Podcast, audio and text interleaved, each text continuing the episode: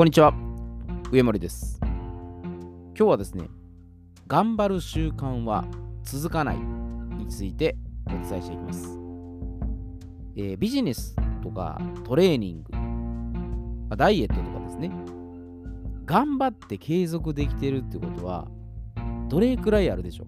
か、まあ、私個人的には、ほとんど少ないんじゃないかなって思われるんですね。いやいや、そんなことないですよと。歯を食いしばって、気合と根性されば、なんとかなりますよと。まあ、そういうふうにおっしゃるかもしれないですね。まあ、あの、アニマル浜口さんの名言にですね、気合だ、気合だ、気合だとかね、おい、おい、おいっていうのがあると思うんですね。まあ、あるいはそのマラソンとかでゴール直前に差し掛かった時ですね、監督とかコーチ、まあ、周囲からですね、あと残り数キロだとね、頑張れとか、なんとかさん頑張ってとか、頑張れ頑張れファイトとかですね、まあ、の声援が送られることもあるんですよね。で、その根性論とか精神論っていうのがね、まあ自分自身に対して、ま勇気づけたりするときには、多少は有効かもしれないです。まあ私も過去にこれ、剣道ずっとやってたんで、まあ何度かアニマル浜口さんのようにですね、もう気合と根性で乗り切ったことがあるんで、その気持ちはわかるんです。ただ、全員が全員ですね、そのアニマル浜口さんのように、まあ強烈なエネルギーで進んでるとは限らないんです。いや、むしろきついなとかね、いや、しんどくて辛いよと。もっと楽にできないかなとかですね。まあ、マイナスに捉えてるんですね。そもそも頑張れって言っても、何を具体的にどう頑張ればいいかっていうのも、多分そこがハテナハテナになってるんですね。疑問に思ってるんですよ。なんか抽象的でなんか漠然としてですね。どうしたらいいんだっていう、そういう状態なんですね。で、これ頑張るってまず意味なんですけど、これ、がに貼るなんですよ。我に貼るなんです。で、これ音変化してるんですね。まあ、あるいはその目の張るですね。頑張るの意味からも来てるんです。だからが、今の原稿の頑張るですね。かたくなに貼ってるっていうのはこれ当て字なんです。で、意味が3つあって、1つ目は困難にめげないで我慢してやり抜く。で一致団結して頑張ると。で、2つ目は自分の考え、意思をどこまでも通そうとする。我を張るんですね。で頑張って自説を譲らない。で、3つ目が、ある場所を閉めて動かないでいると。だ入り口に警備員が頑張っているので入れない。だこういった意味なんですね。で、このがっていうのは、エゴでもあるんですよ。だ必死に頑張ってるっていう時は、誰かに認められたいっていう承認欲求が動いてるんです。で、本来であれば、その掲げた真の目標に向かって進むにもかかわらずですね、いつの間にか承認欲求にすり替わってるんです。で、逆説的ですけど、頑張れば頑張るほど、本当の目標とか目的から遠ざかっていってるんです。まあでも人間であれば、これ承認欲求っていうのは、まあ、誰しも抱く欲望なんです。で、承認欲求は悪いのではないんです。マズローの欲求の中でも4つ目のとこにありますからね。でただそれ露骨に相手に要求すると、見当違いのことをして暴走していくんですね。で、この承認欲求を強く求めているときっていうのは、ステータスゲームに没頭している状態なんです。だ周りと比較して自分はどう見られてるかとか、周囲の評価をものすごく気にしてるんです。ステータスを気にしてるってことですね。で、このステータスゲームをするっていうことは、これ実は承認欲求より以前のですね、まあ、生理的欲求とか、安心安全欲求とか、社会的欲求ですね。これ、いずれかが満たせず、不安定な心境のまま、これを承認欲求に転換してるんです。何かしらのやり残しをこう抱えた状態なんです。なので、ストレスがかかってるんですね。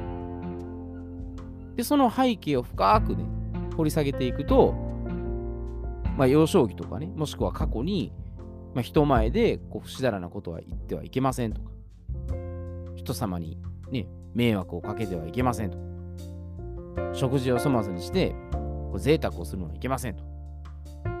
甘えるなんてこれもってのほかだと。まあ、こういった感じであの厳しく指導されていることがあるんですね。で、これ自体が別に悪いってわけではないんですけど、あの、いい子ちゃん教育ではあればあるほどですね。これ反動が強く現れて暴発しやすいんです。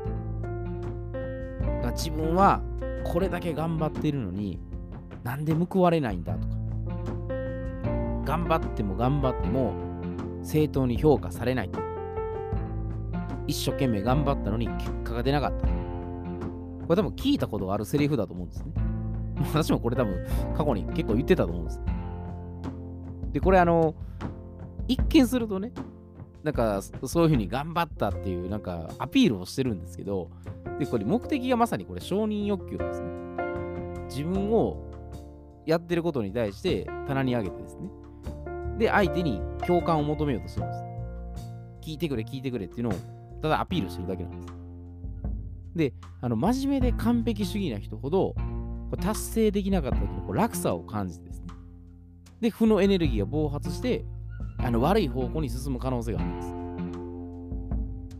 ら、なんとかしてはやっぱりいけないっていうふうに否定形で言われると、まあ、人間っていうのは自然と反発するんですね。まあ、走るなとかね、汚すなとかね、いろいろ何々するなって言うと、やっぱ抵抗するんですね。だから心の奥底ですね。まあ、非常識なことをやっぱ堂々と発言してみたい、まあ、羽目を外してやんちゃしてみたいとか、ちょっとぐらい高価な食事がしたいとか、まあ、少しは甘えてみたいなとかですね。で、こういうふうにやっぱり心のずっと奥底でやっぱり思ってるんですよ。で、こういったことってでも全部ですね、わがままに行き着くんです。で、わがままってまさにこれ、外欲エゴなんです。まあ、あるがままと言いますけどもね。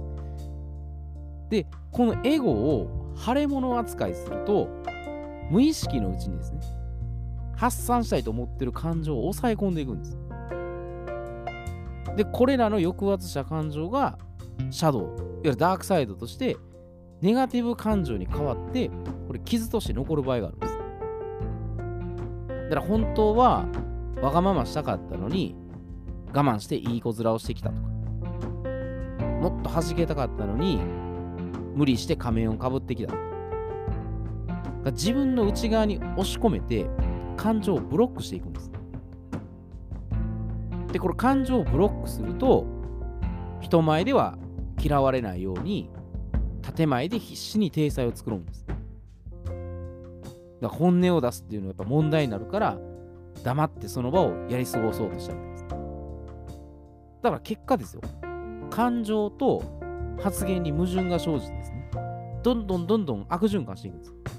苦しくなっていくんですね。本心はこう思ってるけど、でも建前ではそういうふうにはちょっと言えないなっていうふうに摩擦を感じるんです。でそうであるんであれば、素直に感情を出して認識しておくんです。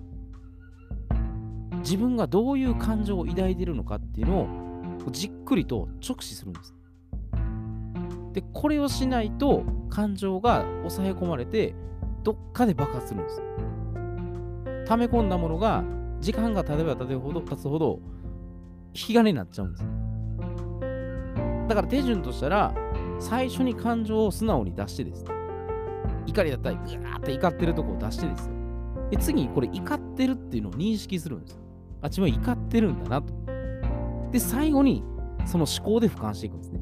じゃあこの怒りをどういうふうにしたらいい方向に変えれるんだろうかっていうふうに最後に思考するんです。で日本は特にやっぱこの感情を分離するっていうところをするんですね。そんなに感情を出しちゃいけませんっていうふうにやっぱ教育されてるとこもあるんですよ。はしたないとか、良くないっていうね。でもこれ感情っていうのは麻薬のようなもんなんです。だポジティブやりすぎると依存性になるんです。だからポジティブ、ネガティブに関係なく、自分がその依存しやすい感情ですね。やっぱりマネジメントしておくってことです。コントロールはできないですけど、自分で調整はできるんです、で、最終的にこのわがままですね。これ自分で満たし納得すれば、ステータスゲームに固執しなくなるんです。自分で納得しないから人に要求するんです。承認欲求に変わってるんですね。自分を分かってほしいとか、理解してほしい、寂しい、辛いとかね。別にそれしちゃいけないってわけじゃないんですよ。ないですけど、やりすぎるとそういうふうにいくんですね。で、だから自分のコップは、コップにはですよ、自分で水を注ぐんです。で、それをでも自分のコップに水を相手に注いでくれ、注いでくれって要求してるのが過剰な承認欲求なんですね。あるいは過剰な共感とかもそうですね。自分を分かってほしい、理解してほしい。だから分かってくれないから、自分はなんかこう、なんか悪いことしようとするとかね。怒りをあらわにするとか、そっちに行ってしまうんです。